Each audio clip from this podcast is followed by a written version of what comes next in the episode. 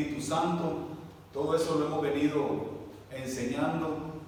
Y la pregunta, como siempre, ¿viene el nuevo Espíritu? ¿Viene el Espíritu encendido? Pablo dice, no apaguéis al Espíritu. ¿Y cómo es eso de andar en el Espíritu? Yo quiero que seamos prácticos, ¿ok? Porque la vida cristiana debe de ser práctica, no una mera religión. Y hoy estamos viviendo tiempos de incertidumbre, ¿no es verdad? Tiempos de angustia, tiempos de confusión, tiempos de desesperación, tiempo de dolor y tiempo de luto. Ese ha sido, vamos a decir, eh, como se dice coloquialmente, el pan nuestro de cada día desde el año pasado, desde marzo. Y eso no debe de extrañarnos, ¿sí? Así ha sido la historia de la humanidad desde siempre. Guerras, pestes, hambrunas, sequías, desastres naturales, etc. Todos somos testigos de eso. El pueblo de Israel, por ejemplo, pasó por etapas duras de prueba y el Señor siempre trató de animarles por medio de los profetas. ¿Sí? El pueblo de Israel sufrió mucho. Los profetas mismos sufrieron un montón. Amenazas de muerte, desprecios, persecución, martirio. Casi toditos los profetas del Señor, hasta Juan el Bautista. Juan el Bautista, un gran predicador, y miren, a temprana edad le decapitaron. Un siervo del Señor, eso es impresionante. A veces no nos damos cuenta de esas cosas en la escritura. La Biblia habla de tiempos de vacas gordas y tiempos de vacas flacas. Debemos de estar preparados los hijos de Dios a convivir con esas cosas. ¿Sí? Ahora Jesucristo mismo, el fundador de la iglesia, el Dios de Dios, el Rey de Reyes, el Señor de Señores, Él también padeció, sufrió mucho. Sufrió insultos, ofensas, amenazas, burlas, traición de su propia gente como Judas Iscariote, y azotes, y sobre todo la crucifixión. Se dice rápido todo lo que estoy compartiendo, pero es difícil, ¿sí? Eh, yo no sé ustedes si han atravesado un huracán con toda su intensidad, porque una cosa es verlo en la televisión y otra cosa es vivirlo. ¿Cuántos de los que están aquí han pasado un huracán? ¿Mm? Es la cosa más horrible. Erupción volcánica, que te esté cayendo ceniza así constantemente. Terremoto, este siervo de ustedes quedó sepultado y me rescataron. Fíjense ustedes, en el gran terremoto que hubo en 1972, yo tenía 11 años de edad. El terremoto fue a las 12 de la noche y a mí me rescataron casi a las 5 de la mañana. Se dice rápido, es horrible, ¿eh? es horrible, les digo. Pasamos el huracán Fifi, que pasó por allá por Centroamérica, un huracán terrible. Y yo estaba de visita en Nicaragua con mi esposa y los dos niños pequeñitos, Jonathan de dos meses, imagínense. Se llevaba todo el huracán. Caía agua, como que habían abierto, quién sabe qué. Pero todo se pasa, pasa, así pasa en la vida. ¿Ok? Los apóstoles mismos de la iglesia primitiva y la iglesia misma sufrieron persecución, sufrieron cárcel, tortura, y martirio. Esa ha sido la historia también de la iglesia hasta el día de hoy. Hoy sigue esa constante. ¿sí? Vemos ahora que estamos atravesando eh, una pandemia, una crisis económica muy, muy fuerte. Eh, también en estos últimos tiempos, desde 1900, ¿verdad? el siglo pasado, antepasado, sufrimos dos guerras mundiales Murió mucha gente, hubo pestes también, plagas, sequías, hambrunas, como ahora. Entonces, ¿qué les quiero decir con eso? Vamos a, tratar de identificarnos con lo que está pasando actualmente, ¿ok? Y quiero que seamos prácticos. No quiero que seamos hijos de Dios, discípulos de Jesucristo, religiosos. No. ¿Para qué tenemos el Espíritu Santo en nuestra vida? ¿Para qué? ¿Vale? Entonces, vamos a ver, ¿cuántos se identifican con alguno de estos casos? ¿Cuántos? Miren lo que dice ahí, problemas de salud, problemas laborales, problemas de inseguridad, problemas económicos, problemas familiares, problemas de inmoralidad, problemas espirituales, muchos que pesar de que hay pandemia no dejan de pecar, siguen pecando, siguen rebeldes. Otros cargados de temores por la pandemia, No sabemos, hay incertidumbre, no sabemos qué va a ser mañana, no sabemos cuándo va a ponerse el punto final de esta situación. Gracias a Dios, no sé si vieron las noticias, el día de ayer en Australia está celebrando un torneo de tenis. 40 mil personas ya sin mascarilla, sin mantener la distancia, están vacunados todititos y ya llevan la vida normal. Por lo menos ese es un, hilito de esperanza que sí se puede, sí se puede. Hay un refrán que dice, no hay mal que dure 100 años, ni cuerpo que lo resista. Así es que nosotros los cristianos con mucha más razón debemos de ser optimistas. ¿Sí? Es verdad que estamos agobiados, ¿sí o no? Yo el primero le digo, yo no quiero ser un triunfalista, yo no quiero ser un superhéroe de la fe, no. Sí también padecemos, sí también estamos expuestos, estamos en, riesgo también, ¿sí? Y, no crean que por ser hijos de Dios nos están lloviendo billetes de los cielos. No, no, no, no, no, no. No, estamos toditos, somos vulnerables ahora mismo. Todos estamos expuestos a que, a que nos contagiemos, a que nos despidan del trabajo, a que padezcamos una u otra enfermedad derivada de todo esto. ¿No es verdad? Entonces, ¿qué vamos a hacer? ¿Qué vamos a hacer con toda esta situación nosotros, los hijos de Dios? En, Mateo, en Mateo capítulo 11, versículo 28, Dios nos da la alternativa. Dice, venid a mí todos los que estéis trabajados y cargados, que yo os haré descansar. Los énfasis son míos. ¿eh? Venid a mí. Está subrayado en color azul. Venid a mí. No busques otro derrotero. Vengan al Señor. Nosotros conocemos al Señor Jesucristo. Y dice, y yo, otra vez el Señor comprometiéndose con los que le buscan, sí, venid a mí. Es que muchos no quieren venir al Señor. Ese es el gran problema, la gran tragedia de la humanidad. Están en la necesidad, pero buscan otro derrotero. ¿Sí? Fíjense, sin querer yo estaba escuchando unas noticias en la radio y hay gente que está buscando a los brujos para que les proteja. Otros están buscando brebajes alternos en vez de la vacuna. Dicen, yo no me quiero vacunar. Brebajes, es decir, compuestos de hierbas y no sé qué, hechas por un chamán, un brujo, para protegerse de, de la pandemia o del virus y de todas las cepas nuevas que hay. La gente está, obviamente la necesidad te vuelve loco, te trastorna y hace que tomes decisiones alocadas. ¿sí? Pero tú le das la alternativa de Jesucristo y no quieren a Jesucristo. No lo quieren. ¿Sí? Sea el problema que estés pasando, la carga que estés llevando, por pesada que sea, tú le dices, Jesucristo te quiere hacer descansar. Ven a Él, ven a Él. Pero no, la gente no quiere. No quiere. Y es, es difícil, les digo, es difícil. Para mí, cuando estoy escribiendo estos mensajes, ¿sí? Digo yo, digo yo, lleva mucho tiempo con pesadas cargas en tu vida y no hayas como quitártelas. ¿No les pasa así a ustedes a veces? Pasa tiempo y tiempo y tiempo. Pero no debemos de bajar la guardia, no debemos de aflojar el ritmo ni el paso en cuanto a, nuestros deberes espirituales. Hay que seguir confiando en el Señor hasta la última consecuencia. ¿Sí? Y fíjense, esta, mañana, antes de que empezáramos el servicio, estuve hablando con nuestra hermana Dani. Y a veces no le sucede a ustedes que, que en la familia, hablando de la familia, hay familiares que son temerosos de Dios, buscan a Jesucristo de todo corazón, eh, siempre son fieles en todo, en todo. Pero de repente hay un familiar que ha oído de la palabra, le has enseñado de la palabra, ¿me entiendes? Y, y hace todo al revés. Y dices tú, ay Señor, ¿por qué me tocó a mí? ¿No les pasa así? Y que son rebeldes y que son duros y están pecando constantemente. Pero tenemos la esperanza nosotros en que Dios nos está escuchando. Por eso nunca debemos de bajar la guardia. Yo le decía a mi hermana esta mañana, le decía, Dios, cuando nosotros perseveramos, Dios actúa, Dios responde. Y cuando nosotros no murmuramos, ni regañamos a las personas, porque a veces queremos echarle una mano a Dios, de eso ya he predicado un montón yo, solo se lo dejamos a Dios, Dios actúa.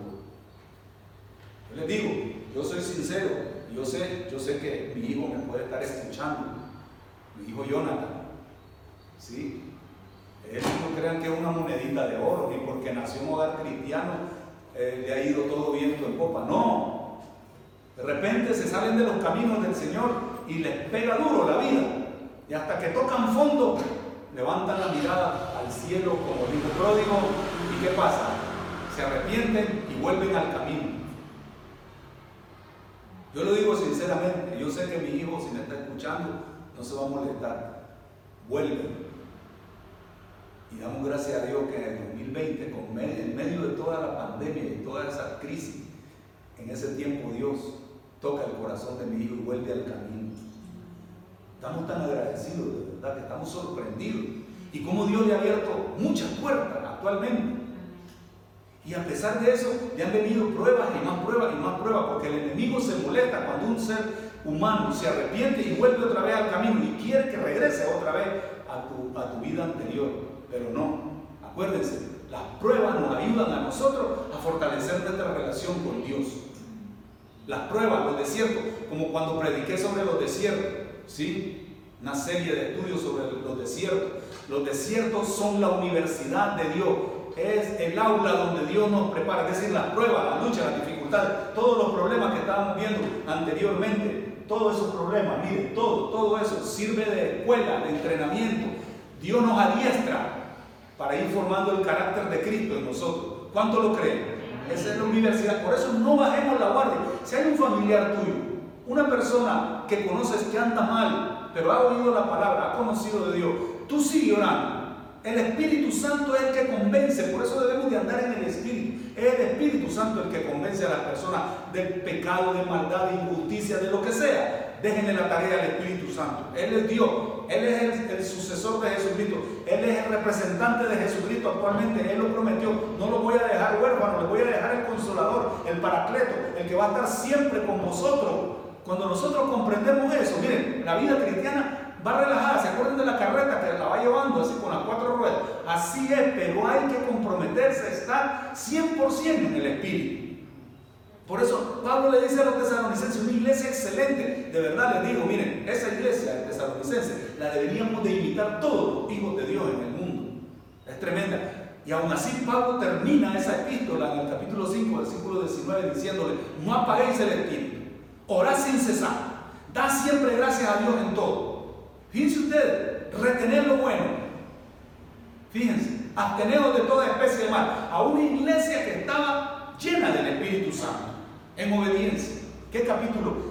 Capítulo 5, especialmente la parte final de Primera a los Tesalonicenses. Se la recomiendo que la lean y eso es para mí. Eso es para mí, Señor. Y van a ver ustedes qué, qué, qué belleza, ¿verdad? Ahora, les digo, cuando estoy escribiendo el mensaje, yo digo, es fácil decirle a la gente, ten fe en Jesucristo.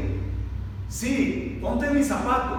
Yo, yo, yo pues me pongo al otro lado con ustedes. Bueno, yo estoy oyendo a este predicador, sí. Yo diría en mi mente, ponte mis zapatos. Yo tengo que pagar la factura, tengo que pagar la hipoteca, tengo que pagar el seguro. Los seguros, porque ahora hay seguro de casa, seguro de coche, seguro de moto, seguro de no sé qué, ¿verdad? ponte mis zapatos. La factura, esas no fallan, ¿eh? de verdad. Son gastos fijos. Tengo que pagar el alquiler. Tenemos que comer. Y tú me dices, ah, sí, ven, descansa en Jesucristo. Sí, ¿qué otra alternativa nos queda? A nosotros, los hijos de Dios. Por eso les digo, es difícil y no. Porque cuando estamos convencidos en quién hemos creído, no importa lo que venga, no importa lo que pase, no importa la situación, en que estemos. ¿Ok? Entonces, por eso les digo, los hijos de Dios, tenemos una cosa que no tienen los que no son hijos de Dios. Tenemos la salvación, la vida eterna, las promesas de la palabra de Dios que nos confortan, nos alientan, nos mantienen con esa esperanza viva de que el día de mañana puede ser mejor que el de hoy. ¿No es así, amados hermanos? Yo sé, miren, ¿quién no paga factura? A ver, ¿quién no paga alquiler? ¿Quién no paga la comida? Todos estamos en la misma situación. Todos, todos, todos. Entonces, si nosotros estamos en situaciones difíciles, como el resto del mundo, sin Cristo o con Cristo, todos estamos parejos, sufriendo. No sé si vieron la predicación que di el viernes yo hablé de que nosotros tenemos una esperanza que no tiene la, gente que no tiene a Cristo. Dice la Biblia que nosotros seremos salvos de la ira venidera. El, verbo ser y estar es el que hemos venido estudiando, acuérdense. Seremos, está en futuro, salvos de la ira venidera.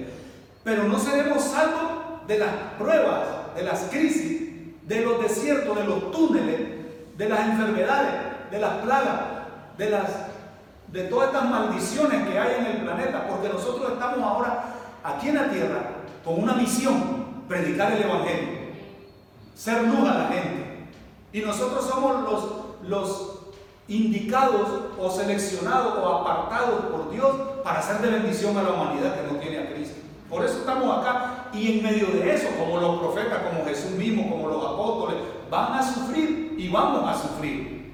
¿Sí? No estamos exentos ni vacunados contra esas cosas. Tenemos que mentalizarnos. Pablo el apóstol, Pablo el apóstol le dice a, a, la iglesia de los filipenses, que es otra iglesia que nosotros deberíamos de imitar también. Pablo le dice a esta gente, porque a vosotros, dice Filipenses 1.29, porque a vosotros os es concedido a causa de Cristo no solo que creáis en Él. ¿Cuántos creen en Jesucristo? Sí, amén, ¿no? Ahí tenemos la salvación, la vida eterna.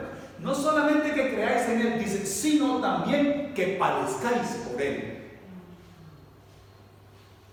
No estamos muchas veces acostumbrados ni estamos entrenados a padecer. Pero, por eso les digo, andar en el Espíritu nos entrena, nos ayuda y nos capacita para que nosotros reaccionemos bien ante las pruebas, ante las dificultades, ante las crisis, ante las enfermedades. Eso es lo que quiere Dios, que pasemos las pruebas en el poder del Espíritu Santo. ¿Vale? Por lo tanto, eh, yo les recomiendo, yo les recomiendo que no se enfaden ni, ni le reclamen nada a Dios. No se enfaden por lo que estemos padeciendo. No se irriten, no murmuren como el pueblo de Israel murmuraban, se quejaban, discutían, se peleaban, protestaban de todo y pedían aclaraciones a, Moisés en el desierto. No tiremos la toalla. Amén, hermano. Es verdad, estamos viviendo una realidad cruda. No bajemos la guardia en cuanto a los deberes espirituales. No paren de estudiar la Biblia, no paren de orar, no paren de ayunar, no paren de congregarse. Mientras el gobierno no nos diga a nosotros que cerremos, no cerramos. ¿Ok? Vamos a seguir adelante. Como dice el Salmo 84, 10, es mejor un día en tus atrios que mil fuera de ellos. Amén, amado. Si de todas maneras aquí o allá nos vamos a contagiar, sé que nos vamos a contagiar. ¿Vale? Pero no tiremos la toalla. No nos apartemos del Señor Jesucristo. Acuérdense, nosotros somos de los que no Esa carreta que les ponía en las semanas pasadas, donde va el Espíritu Santo soplando y llevando la vida de estos de estos cristianos, estos discípulos llenos del Espíritu, esos cristianos, esa carreta no tiene reversa, no tiene retroceso. hay muchos que llegan una pruebita, ya me quiero ir al mundo, ya quiero volver a mi pasado, ya quiero volver a mis pecados, a mis andanzas. No, señores, programémonos, no solo a creer, sino a padecer también.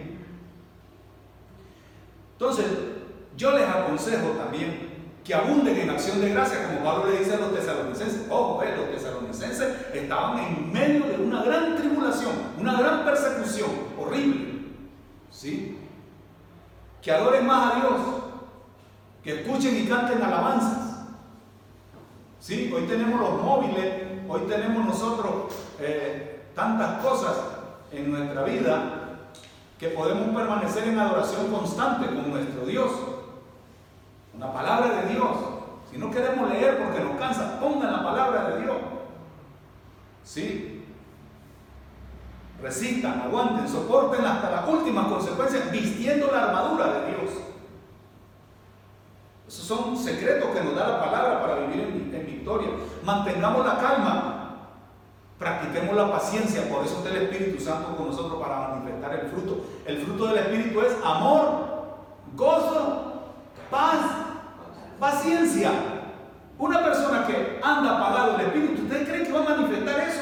Yo creo que no. Por eso les decía al comienzo, debemos de ser prácticos. Prácticos. No religiosos. Manifiesta. Santiago capítulo 1, se lo leo yo rápidamente. Dice Santiago capítulo 1, en el versículo, en el versículo 3 dice, 2, perdón, hermanos, hermanos míos, tened por sumo gozo cuando os halléis en diversas pruebas. Una persona que no tiene Cristo lee ese versículo y dice, estáis locos vosotros. Claro, locos, ¿por qué? Porque no tienen a Dios en su vida, no conocen a Jesucristo. La palabra de Dios se ha de discernir espiritualmente. Para los hombres naturales, esto es locura. Tenéis por, tenéis por sumo gozo, sumo es lo máximo, el extremo de gozo, cuando os halléis en diversas pruebas como ahora. ¿Cómo te mantienes tú en gozo? Pues andando encendido el Espíritu Santo.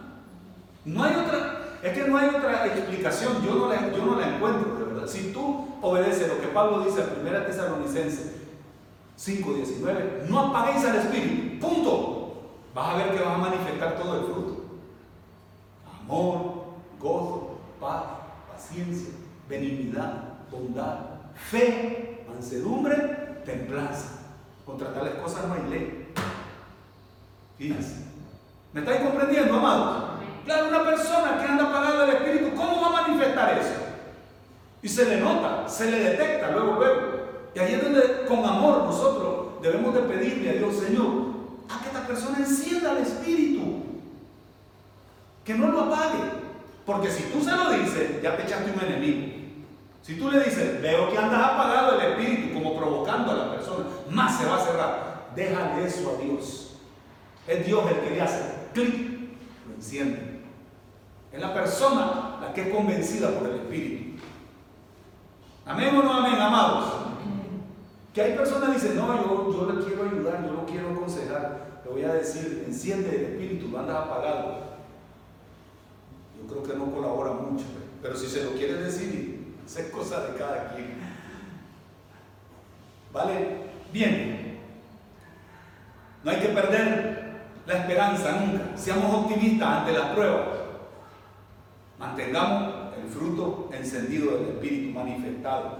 Dios siempre da la salida. Dios da la salida en la prueba, de verdad. Y a veces no la vemos. Por ejemplo, ustedes se acuerdan en el libro de Esther. En el libro de Esther el pueblo estaba padeciendo. Muchos estaban en Babilonia, cautivos. Y viene, viene este hombre, Amán, enemigo de los judíos, y decide exterminar a los judíos. Oigan bien, exterminarlos.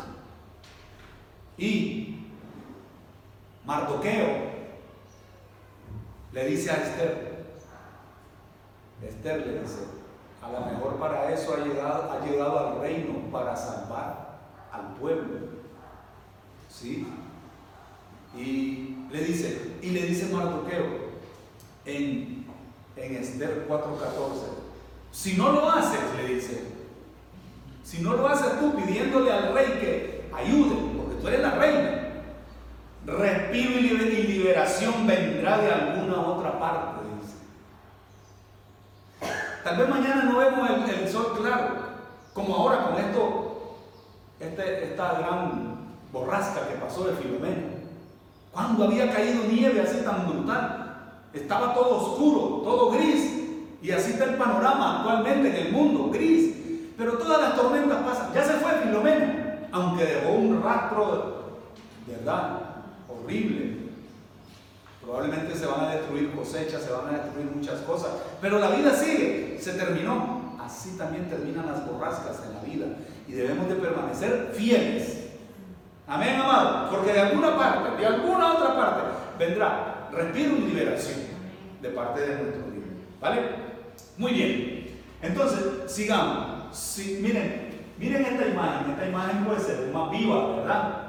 Yo la puse a propósito, la siguiente, por las crisis, por los problemas. A veces el enemigo utiliza las crisis, los problemas, las dificultades y toda la lista que voy a poner ahí de cosas, ¿ok? Las utiliza para apagarnos, para que busquemos otras alternativas de solución en la carne, en el mundo, con mundanos. Busquemos apagos. No, no, no, no, no. Miren la imagen, viene más opaca. Van a ver ustedes. Ok. Es que ni se ve. ni se ve la imagen, le, le quité tanto, le puse tanto lo opaco, pero bueno, mejor. Si te sientes oprimido por la situación, si te sientes sin fuerza, sin fe, sin ganas de orar ni ayunar, desprotegido, indefenso, cansado, agotado, desgastado, fatigado por todo lo que estamos pasando, despreciado incluso, incomprendido, frustrado, perseguido, rechazado, amenazado, confundido, con síntomas de enfermedad, ¿qué vas a hacer? ¿Cuántos más o menos se identifican con eso? En la actualidad, seamos realistas. ¿Para qué me sirve el Evangelio a mí? ¿Para qué? ¿Para qué conocí a Cristo? ¿Para qué tengo al Espíritu Santo viviendo en mi vida? ¿Para estar así? Oprimido, sin fe, sin ganas de estudiar la Biblia, sin ganas de orar. No, yo creo que no. Y sigue la lista, miren ustedes. ¿Te sientes con ansiedad por todo lo que está pasando? ¿Te sientes con miedo? Claro que el miedo es natural, también es un, mecanismo de defensa del ser humano. Pero no debemos de estar amedrentados todo el tiempo, ¿no? Para eso tenemos un Dios todopoderoso en el que hemos creído.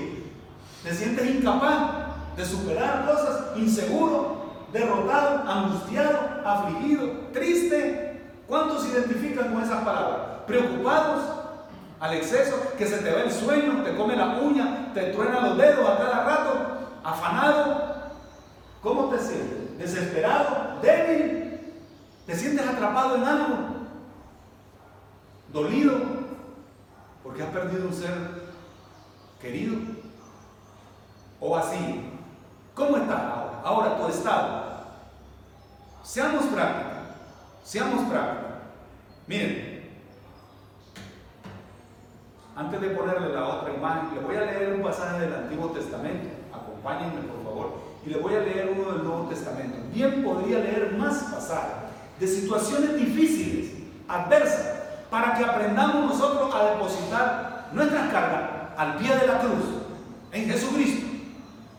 Y tener el carácter y tener, oigan bien, la actitud espiritual correcta como la tenían estos siervos del Señor, en medio de dificultades y crisis tremendas, ¿eh? Crisis tremendas. Nosotros estamos similar. Es que es muy fácil, miren, hablar de estas cosas cuando no se está uno, eh, eh, cuando uno no está padeciendo estas cosas. Ahora todos estamos padeciendo la pandemia. ¿Cuántos habíamos padecido una pandemia de los que estamos aquí? Ninguno. Sí hemos pasado erupciones volcánicas, hemos pasado huracanes, hemos pasado eh, terremotos, etc. Pero esto que estamos viendo con nuestros propios ojos, ¿cómo vamos a reaccionar nosotros, los hijos de Dios, los discípulos? ¿Cómo? Le voy a leer, acompáñenme si quieren en Abacú, capítulo 3. Abacú, capítulo 3. Este es un profeta contemporáneo al profeta Jeremías. Jeremías sufrió un montón, este profeta. Ustedes han leído Jeremías. Y Abacú está en la misma situación en la que estaba Jeremías, viendo cómo los babilonios estaban invadiendo Jerusalén y viendo con sus propios ojos cómo destruyen al pueblo, lo matan, llevan cautivo a los mejores, a los príncipes. Ustedes sabían que Daniel y sus, y sus tres amigos eran de la descendencia real. Y cuando Ezequías, el rey, deja que vengan los babilonios y les enseña todo el tesoro que tenía en su palacio, en su casa y en el templo, y viene Isaías y le dice al rey Ezequiel, ¿qué hiciste con esa gente? ¿Qué hiciste? ¿Por qué lo hiciste? Mostrarle todos los tesoros y todo a los enemigos. Sepa, le dice, palabra de Dios, le dice Isaías, que tus hijos, tus nietos, tus bisnietos, van a ser eunucos en el palacio del rey de Babilonia. Daniel, Misael, Ananías y Azarías, sus cuatro amigos, todos eran de la descendencia real. ¿Y qué eran? Eunucos. Se cumplió la profecía de Isaías. Eran eunucos. Y miren, ¿qué les quiero decir con todo esto? Habacuc es contemporáneo. Ellos ven la destrucción de Jerusalén. Estos hombres de Dios sufrían porque estaban viendo que el pueblo no reaccionaba, el pueblo no recapacitaba, el pueblo no quería nada con Dios, querían hacer las cosas a su manera y a veces sucede lo mismo en el cuerpo de Cristo, en general, en el mundo. ¿Sí? No queremos compromiso con Dios. Queremos hacer nosotros a nuestra manera las cosas y buscar las soluciones a nuestra forma de ver. Y Abacú, este siervo del Señor, se pone como a discutir con Dios. Los dos primeros capítulos es como una discusión del profeta con Dios. Cómo tú siendo tan santo te, te gusta como ver cómo el enemigo hace maldad contra tu pueblo. Pero le dice Dios, es que mi pueblo no me ha obedecido. Mi pueblo no se ha entregado por mí. ¿Sí? Y dice el versículo 17, Habacuc 3:17, dice, ya es una reacción del profeta, una actitud espiritual que todos debemos de tener. Esto se dejó para nosotros. ¿Cuántos íbamos a imaginarnos que íbamos a estar en una situación tan difícil? ¿Mm? ¿Cuántos? Como cuando fue la guerra en mi país. Yo nunca me imaginé que iba a vivir una guerra. Nunca. Y es la cosa más horrible. Muchos de ustedes ni siquiera han pasado una guerra. ¿Eh? Y esto se dejó para nosotros. Cualquier sufrimiento, cualquier situación adversa, cualquier situación difícil que estemos atravesando, digamos como dice el profeta, miren, porque se escribió para nosotros. Dice, versículo 17, está conmigo, 3.17 de Habacuc, aunque la higuera no florezca, ni en las vides haya fruto. ¿A qué le suena eso? Hambruna escasez, desabasto de, de provisiones. Miren ahora los comedores sociales cómo están. ¿Mm? Gente que hace filas enormes para poder llevarse un bocado a la boca. Dice, aunque falta el producto del olivo, escasez. Y los labrados no hay mantenimiento, no hay trabajo, no hay empleo fijo. Y dice, y las ovejas sean quitadas de la majada. Y no haya vaca en los corrales. No va a haber leche, ni queso, ni nada. Aunque esa palabra aunque, esa es la palabra clave para que entendamos toda esta situación. Aunque, no importa pues, dice, con todo, con todo eso, con todo eso y más. ¿Ok? Yo me alegraré en Jehová. Tener por sumo gozo cuando os halléis en diversas pruebas. Yo me alegraré en Jehová, en Jesucristo. Acuérdense que hay centro del estudio que Jehová del Antiguo Testamento es el Cristo del Nuevo Testamento, el gran yo soy. Y me gozaré en el Dios de mi salvación. Amén. Me gozaré en el Dios de mi salvación. El fruto del Espíritu, amor, gozo, Dar encendido el espíritu. Ahí está la clave. ¿Ok? Entonces, fíjense ustedes, ahora vamos al Nuevo Testamento, que también se escribió para nosotros. Vamos a Filipenses capítulo 4. Filipenses capítulo 4 que se escribió para nosotros también. ¿Sí?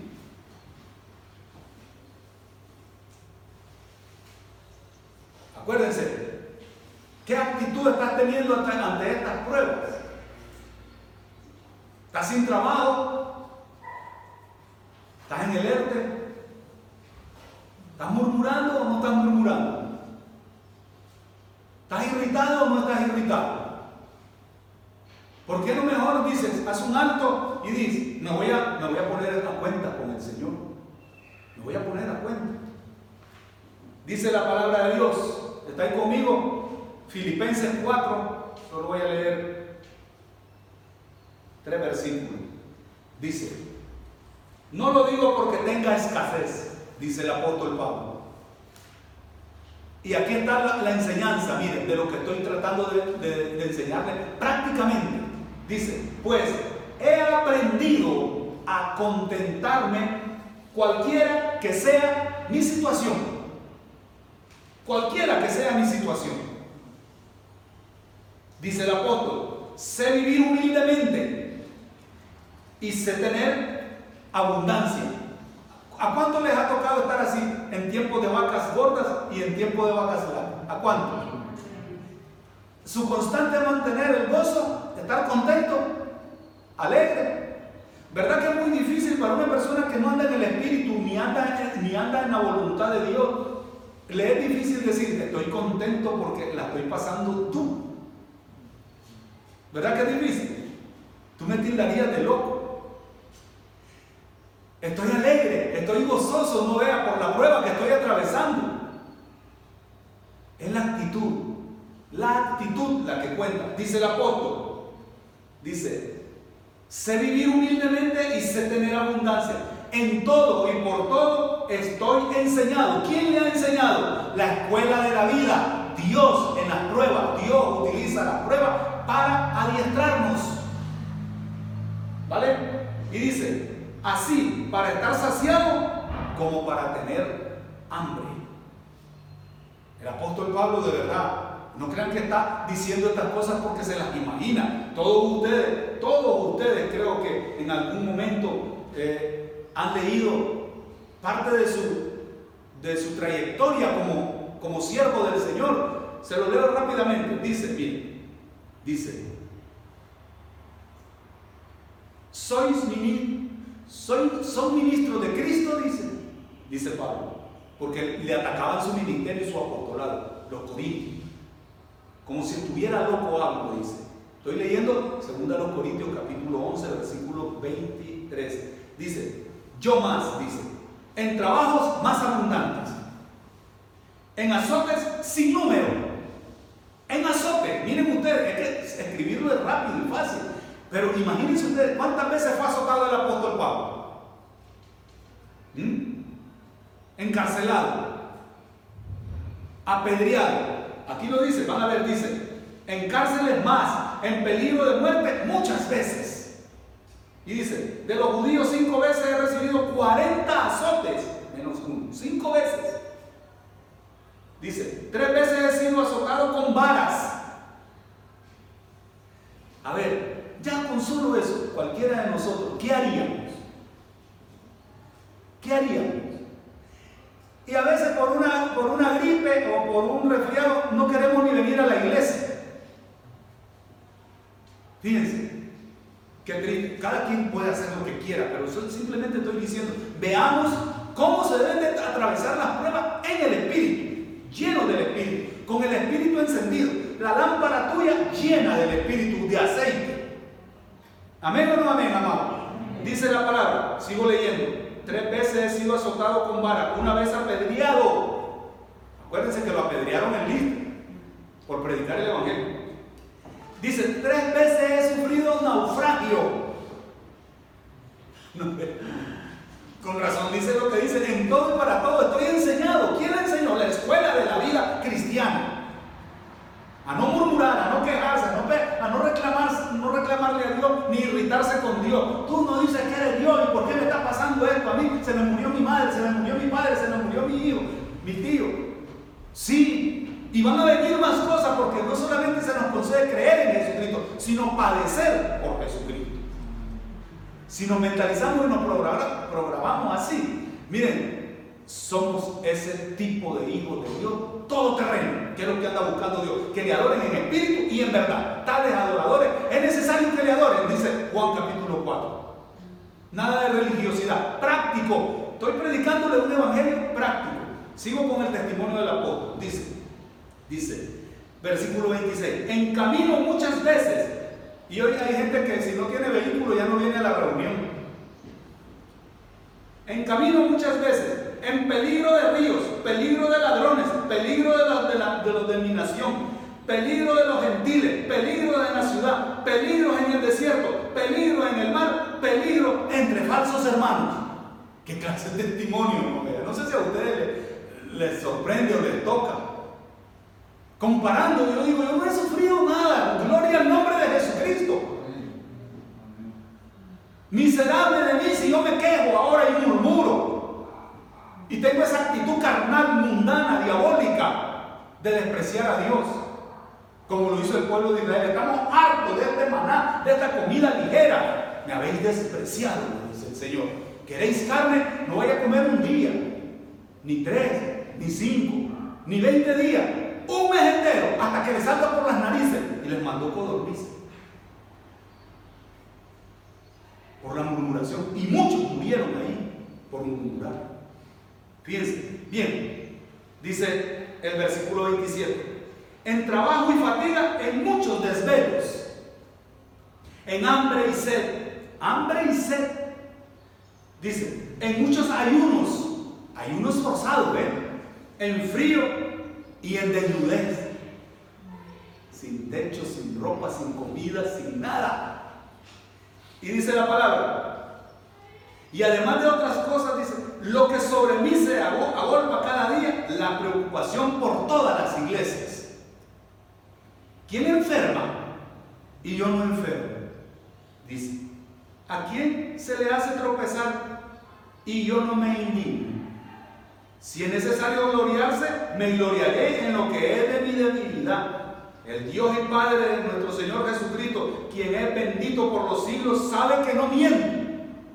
En Damasco, el gobernador de la provincia del rey Areta, se guardaba la ciudad de los para prenderme. Lo querían capturar al apóstol por estar predicando el evangelio en Damasco. Y dice, y fui descolgado del muro en un canasto por una ventana y escapé de sus manos. Ahí para el gran testimonio, hasta termina uno como fatigado, oye, de ese testimonio. A ver, ¿qué reacción vamos a tener nosotros ante todas estas cosas? ¿Qué reacción? ¿A maldecir? ¿A blasfemar el nombre del Señor? ¿O a seguir buscando al Señor y obedecer? Venid a mí todos los que estéis trabajados y cargados, que yo os haré descansar. ¿Cuál alternativa vas a tomar? ¿La de murmurador? ¿La de quejica, como se dice en Latinoamérica? ¿Mm? Yo les recomiendo esto, miren. ¿Cuántos quieren venir a Jesucristo y entregar sus cargas, descansar en Él y esperar con fe a que la resuelva, les resuelva su adversidad? ¿Cuántos? ¿Cuántos? Pareciera que este fuera un, mensaje para, para personas que no conocen a Cristo. Es para personas que no conocen a Cristo y para las personas que conocen a Cristo que tienen actitudes carnales en cuanto a atravesar las pruebas, las luchas, las dificultades, las crisis, los problemas, las enfermedades, la escasez. Y volviendo a Filipenses, antes de ponerle la imagen que, que viene, dice, dice Pablo, vuelvo a leer el 12, de 4 de Filipenses. Sé vivir humildemente y sé tener abundancia en todo y por todo estoy enseñado, así como para estar saciado, como para tener hambre, así para tener abundancia, como padecer necesidad. ¿Se acuerdan el, el mensaje que di de Año Nuevo? Dios quiere que seamos buenos administradores de nuestra vida, de nuestro tiempo, de nuestro dinero, de nuestra familia. Sí, hay mucha gente que despilfarra el dinero y después ni le dan a Dios, ni le dan a nadie y se quedan sin nada. Miren ustedes, aprendan a ahorrar. Sé vivir. Y después termina el versículo que todo mundo cita, a veces sin comprender el, el contexto, como se los acabo de dar. ¿Qué dice el 13? Todo lo puedo en Cristo que me fortalece. Todo, todo, todo eso que padeció Pablo y da su testimonio, todo lo, todo lo superó porque aprendió a depender de Cristo. Entregó toda su vida a Jesucristo y Jesucristo se hacía cargo. Aún en medio del padecimiento, todos padecemos, ¿no es verdad? Pero Cristo está con nosotros. El Espíritu Santo está perennemente contigo y conmigo. Y ahí es donde nosotros debemos de estar anclados. ¿sí? Y con esto termino. Sin Cristo, ahí lleva las cargas. Por eso le digo, este mensaje es para no cristianos y cristianos. El que se acerca a Cristo va a encontrar bendición. Eso se lo aseguro. ¿Sí? Deja tu carga al pie de la cruz de Cristo. Una persona sin Cristo, una persona con Cristo libre, ya no lleva. No lleva las cargas. Suelta la carga. Suéltala. Todo, llámese como se llame actualmente. Descansa en Él. ¿Sí? Porque Jesucristo, nuestro Señor, Jesucristo, es un apoyo para todos nosotros. Comprendámoslo. Es un apoyo. Ya vimos que ni los políticos, ni el amigo, ni el, ni enchufe, ni el conecte, ni nada. No, no, no, no, no, no, no. La paz solo la da el Espíritu Santo. Yo no la doy como el mundo la da, dice Jesucristo. En el mundo tendré aflicciones, pero confía, yo he vencido al mundo. Fíjense. Jesucristo, por lo tanto, tiene un sinnúmero de funciones u oficios que quiere que los aprendamos para que nosotros sepamos aplicar cada una de esas cosas en la necesidad que tengamos particular. Tal vez yo no tengo problema económico, ni espiritual, ni familiar, pero tengo una de estas. Miren ustedes lo que es Cristo. Cristo es nuestro médico. ¿Estás enfermo? ¿A quién vas a acudir? ¿Se acuerdan que Dios castigó a uno de los reyes porque le dice en segundo de Reyes, capítulo 1, el rey dice, ¿por qué fuiste a buscar a Belcebú? En vez de buscarme a mí, no hay Dios en Israel que te pueda sanar, le dice el profeta Elías. Por lo tanto, te vas a morir. Fíjense, es tu médico. Jesucristo es tu psicólogo. Si estás con un problema de perturbación por todo lo que está pasando actualmente, ven a Él, ven a mí todos los que estén trabajados y cargados, que yo os haré descansar. ¿Se lo creen o no se lo creen? Porque Jesucristo tiene todos estos oficios, todas estas, todas estas profesiones, vamos a decir. Jesucristo es nuestro protector. Él es nuestro pastor. Y un pastor, una de sus funciones es proteger al ganado. ¿Vale? Jesucristo es nuestro libertador. Te libera de cualquier carga, de cualquier maldición, de cualquier pensamiento sucio o pensamiento negativista, fatalista, de esos pensamientos pesimistas. Te libera. ¿Lo cree o no lo cree? Hay que ser prácticos en el Evangelio con la ayuda del Espíritu Santo. Él es el administrador de nuestro Señor Jesucristo. Jesucristo es nuestro Salvador, no solo del alma, del Espíritu, es, nos salva de situaciones adversas. Incluso dice la Biblia que Dios manda ángeles que están a nuestro servicio sin que nos demos cuenta, porque eh, le llaman la cuarta dimensión, que es donde operan ellos, donde nosotros no podemos entrar ni ver. Pero ustedes saben que tenemos ángeles que nos cuidan y que tienen funciones que nos libran de cosas que ni nos imaginamos, pero nunca vayan a cometer el error de pedirle un favor a un ángel, porque es idolatría. Es a Dios al que se le piden los favores, al Señor Jesucristo. Jesucristo es nuestro abogado. Él aboga por nosotros. Él pone la cara por ti y por mí. Él dice, Padre, no le hagas mal. Yo pongo la cara por él. Ven.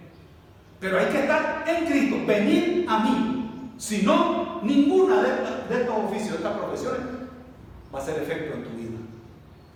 Jesucristo nos está invitando a que estemos ligados a Él. Si ustedes leen el contexto de Mateo 11, van a ver que Dios está diciendo, llevad mi yugo. Yugo es Él y tú. Él y tú.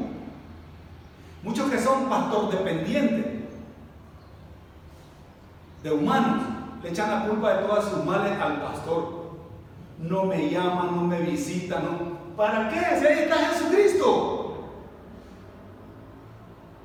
No busquemos mm, eh, cómo tirar el balón afuera, siempre buscando cómo provocar problemas. Busca a Jesucristo. Comprométete con Jesucristo. Venid a mí y yo te voy a hacer descansar. Yo te voy a quitar la carga. Lleva mi yugo, porque mi carga es fácil y ligera. Llévalo conmigo si un yugo es para dos. Y dice, Él es nuestro abogado, Él es nuestro proveedor. No sé cuándo me va a proveer todo, pero poco a poco. Él es mi paz, Él es mi guía, Él es mi amigo, si hago lo que Él manda. Acuérdense, 15, 14 de Juan. Es mi amigo. Y es mi Dios. Esa palabra ya lo encierra todo. Dios significa que para Él, Lucas 1.37, ¿qué dice? Para Dios no hay nada imposible. Esa es mi fe, esa es mi confianza. Por eso ando en sentido del Espíritu, ando en modo Espíritu las 24 horas del día, los 365 días del año. Amén o no amén, hermanos. Práctico, evangelio práctico. Práctico. Por eso es que él dice y se atreve a decir, como es Dios, venid a mí todos los que estéis trabajados y cargados, que yo os haré descansar. Jesucristo es la mejor almohada. Si quieren llamarle la mejor hamaca del mundo. ¿Sí? Si nos mantenemos encendidos en el Espíritu Santo, las aflicciones, los padecimientos, por duros que se presenten, los vamos a superar con su ayuda. El Espíritu Santo está para ayudarnos, para socorrernos, para consolarnos, para animarnos, para enseñarnos. Para eso dejó al Espíritu Santo, pero debo andar encendido el Espíritu. Debo andar en el Espíritu, en su llenura. Su compañía va a ser perenne, su consuelo perenne. La manifestación del fruto va a ser perenne en nuestra vida. Y por eso vamos a vivir y está garantizada la victoria y la paz y el descanso en Él. ¿Ok? Y tenemos siempre la esperanza viva de que mañana puede ser mejor que hoy. Dice Jesucristo. Todos se saben ese pasaje. Mateo 6:33. ¿Qué dice? Todos se lo saben. Más buscar. ¿Ves que se lo saben? Más buscar primeramente. ¿Es verdad eso en tu vida? Busca primeramente el reino de Dios o vas a ver. ¿Qué vas a buscar? Busca primeramente el reino de Dios y su justicia y las demás cosas vienen por añadidura. Busca al Rey de Reyes, al Dios de Dios, al Señor de Señores. Y el siguiente versículo, el 34, dice, bástale a cada día su propio mal. Bástale. Eh, de verdad, cada día trae su propio afán, dice el Señor. Mañana puede ser mejor. Pasado mañana, excelente. Pero búscalo. Depende de Él agárrate a Él, sujétate a Él y van a ver ustedes, va a ser de mucha bendición. Con esto termino. El Santo Espíritu está allí permanentemente y constantemente para ayudarnos. ¿No es así? Para consolarnos, para fortalecernos y hacernos sobre todo compañía. Miren, esto se lo digo a manera de testimonio. Yo todas las mañanas cuando me levanto, yo lo primero que le doy gracias a Dios es por haberme hecho templo del Espíritu Santo. Y le digo, gracias Señor, el Espíritu está conmigo. Las funciones que tiene el Espíritu, incluso dice que intercede con gemido indecible por nosotros. Que no sabemos cómo pedir ni cómo decírselo a Dios. El Espíritu sí sabe. Y Él lo hace por nosotros. Intercede por nosotros. Por eso me conviene y le digo yo, gracias Espíritu Santo por estar conmigo, porque tú me ayuda en muchas áreas que yo incluso no las comprendo. Pero quiero vivir en tu llenura, quiero vivir constantemente prendido a ti, encendido contigo. Amén, amados hermanos. Esa es la vida cristiana práctica. Y van a ver, venga lo que venga. Si ustedes andan siempre encendido el Espíritu, conviviendo con Él, interactuando con Él, van a vivir en. La gente lo va a notar. Van a oler a Cristo. Van a oler a Cristo a fragancia de Cristo. Y la gente lo va a notar, que tú no estás ni desesperado, ni ansioso, ni afanado, ni te estás comiendo el coco, como se dice, ¿verdad? Y la gente te pregunta, ¿y por qué estás tan tranquilo? Porque tengo a Jesucristo en mi vida. Él gobierna mi vida, Él rige mi vida, Él llena mi vida con su Espíritu Santo. Y hay que decirlo sin miedo, sin vergüenza, porque a veces como que ocultamos esa gran verdad. Ese es el Evangelio práctico. Amén o no amén, amados. Yo quiero que aprendan a vivir así. El resto de lo que nos quede de esta pandemia. Y venga lo que venga. Dios, como dice el Salmo 48, 14, nos va a conducir aún más allá de la muerte. Porque nosotros somos de Él. En su nombre. Vamos a orar. Señor, muchas gracias por tu palabra. Gracias porque entregamos todas nuestras cargas a ti. Gracias, Señor, porque tú eres grande, tú eres maravilloso, eres hacedor de maravillas, Señor. Tú eres nuestro Dios, nuestro Salvador nuestro gran yo soy. Tú eres, Señor, el Rey de Reyes, el Señor de Señores, el dador de la vida, el que sustenta nuestra vida, Señor, el que provee todas nuestras necesidades, el que nos guarda de todo mal, el que nos libra de los ataques demoníacos, Señor, el que, no, el que protege nuestra morada, el que no deja que pase plaga en nuestra vida. Bendito sea eso y más, Señor. Gracias por ser nuestro médico, nuestro psicólogo, nuestro protector, nuestro libertador, nuestro salvador, nuestro abogado, nuestro proveedor, nuestra paz, nuestro guía, nuestro amigo y nuestro Dios. Alabado sea tu nombre. En Cristo Jesús queremos vivir un evangelio práctico como lo vivieron estos siervos como Abacú y como lo vivió tu siervo el apóstol Pablo, Señor. Queremos demostrarle al mundo que tú eres un Dios vivo con nuestro testimonio, Señor. Andando en la llenura del Espíritu Santo, encendido el Espíritu Santo. Llena nuestras lámparas del aceite de la unción de tu Espíritu para que vea el mundo que somos adoradores en espíritu y en verdad. Para tu gloria y tu honra en Cristo Jesús te lo pido. Amén. Dios les bendiga, amados hermanos.